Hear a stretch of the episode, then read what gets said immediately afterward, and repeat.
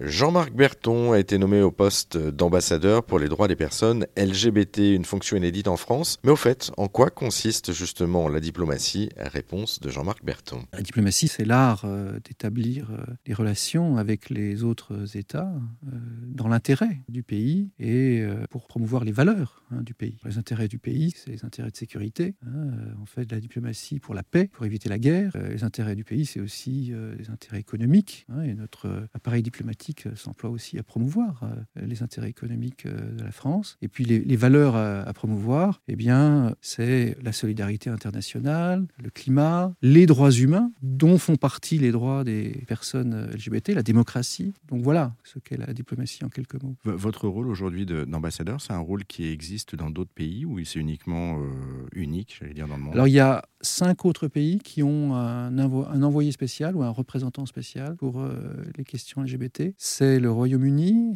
les États-Unis, l'Argentine, l'Italie et la Nouvelle-Zélande. Alors chacun a un nom différent, mais, mais en gros, ça revient au même. Et du coup, vous, vous, retrouvez aussi entre... alors, on fait des réunions euh, régulièrement entre nous pour euh, définir des priorités. Euh, voilà, quels sont les pays où il faudrait agir particulièrement, soit pour plaider la dépénalisation, soit pour trouver des alliés dans cette cause de la dépénalisation.